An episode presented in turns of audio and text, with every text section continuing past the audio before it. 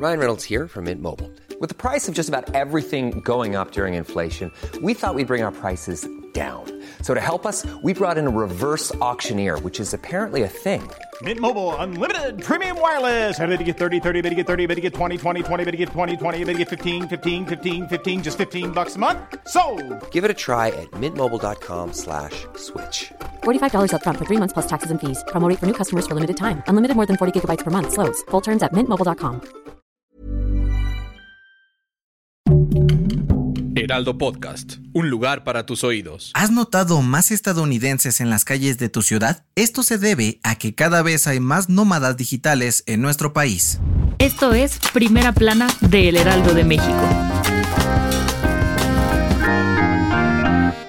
Desde hace más de 10 años, México se ha convertido en uno de los destinos favoritos para miles de trabajadores estadounidenses, quienes buscan vivir a costos mucho más bajos mientras ganan buena lana en dólares, los famosos nómadas digitales. Esto se ha convertido en una tendencia tan popular que de 2010 a este día, el número de estadounidenses que hacen home office y viven en México creció de 738 mil a 1.7 millones, es decir, más del doble. De acuerdo con el Departamento de Estado del país vecino, esto se debe principalmente a que miles de personas buscan huir de la escalada de precios que se vive del otro lado de la frontera y las comodidades y ventajas que ofrece nuestro país, desde rentas más bajas hasta alimentos más baratos. Este fenómeno se intensificó a raíz de la pandemia y el boom del home office, lo que permitió que muchos pudieran salir de la rutina de oficina y explorar el mundo mientras trabajan. ¿Te pasó? Pues esto no ha caído nada bien para los mexicanos, especialmente para habitantes de las colonias Condesa, Roma o Coyoacán en la CDMX, quienes aseguran que las rentas y costos de vida en general se ha elevado con la llegada de los nómadas digitales. Incluso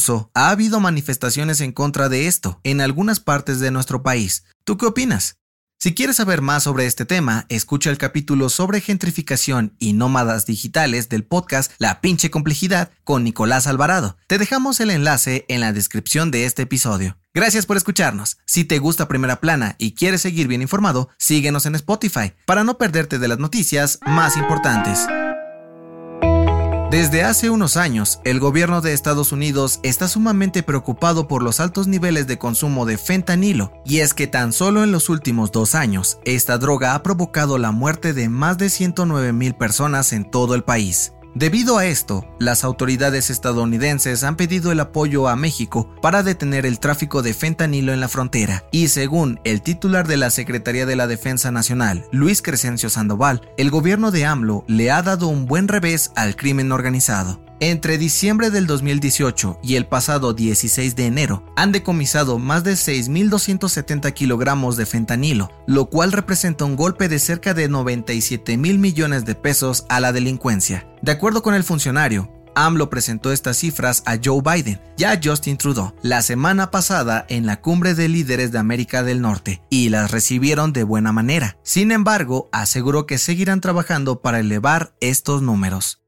En otras noticias, Joaquín El Chapo Guzmán mandó un mensaje a AMLO a través de sus abogados para pedirle regresar a una cárcel mexicana, pues aseguró que en el penal de alta seguridad de Estados Unidos donde se encuentra, sufre de abusos psicológicos y han violado sus derechos humanos. En la mañanera de este martes, el presidente dijo que revisará el tema. En noticias internacionales, este martes la activista climática Greta Thunberg y un grupo de activistas climáticos fueron detenidos mientras protestaban contra una mina de carbón en Alemania y la contaminación que provoca. Las autoridades no han dado a conocer qué pasará con la joven sueca. Y en los espectáculos, Gloria Trevi presentó una demanda en contra del comediante Chumel Torres por daño moral debido a los mensajes difundidos en sus redes sociales en los que hace referencia al tema de trata de personas del que fue absuelta hace más de 20 años. Su defensa exigirá una reparación de daños por haber provocado que perdiera patrocinios por sus comentarios.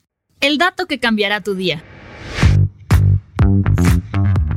Los perros son considerados el mejor amigo del hombre, no solo por estar con nosotros en las buenas y en las malas, sino también por su gran capacidad de entendernos gracias a su increíble inteligencia. Pero, ¿sabes qué raza de lomitos es la más inteligente del mundo? Pues, investigadores de la Universidad de Helsinki, en Finlandia, se hicieron esta misma pregunta y realizaron un estudio con más de mil perritos de 13 razas diferentes, el cual reveló que los más inteligentes son los pastores belgas por encima de los Border Collie, labradores y pastor alemán. De acuerdo con los expertos, los pastores belgas demostraron ser los más independientes, los que mejor resuelven problemas y los que más entienden los gestos y lenguaje humano, por lo que son una excelente compañía para cualquier persona y los mejores para labores de guardia, protección y hasta rescate. La recomendación. Aceptémoslo, todos hemos estado en una relación tóxica al menos una vez en la vida, pero ¿por qué nos gusta sufrir por amor? Escucha el nuevo episodio del podcast Preguntas Tontas para Todos, donde Fergay y Nuria Ocampo hablan sobre este tema y recuerdan sus relaciones pasadas más tóxicas. Yo soy José Mata y nos escuchamos en la próxima. Esto fue Primera Plana, un podcast del Heraldo de México. Encuentra nuestra primera plana en el periódico impreso, página web y ahora en podcast. Síguenos en Instagram y TikTok como El Heraldo Podcast y en Facebook, Twitter y YouTube como El Heraldo de México. Hasta mañana.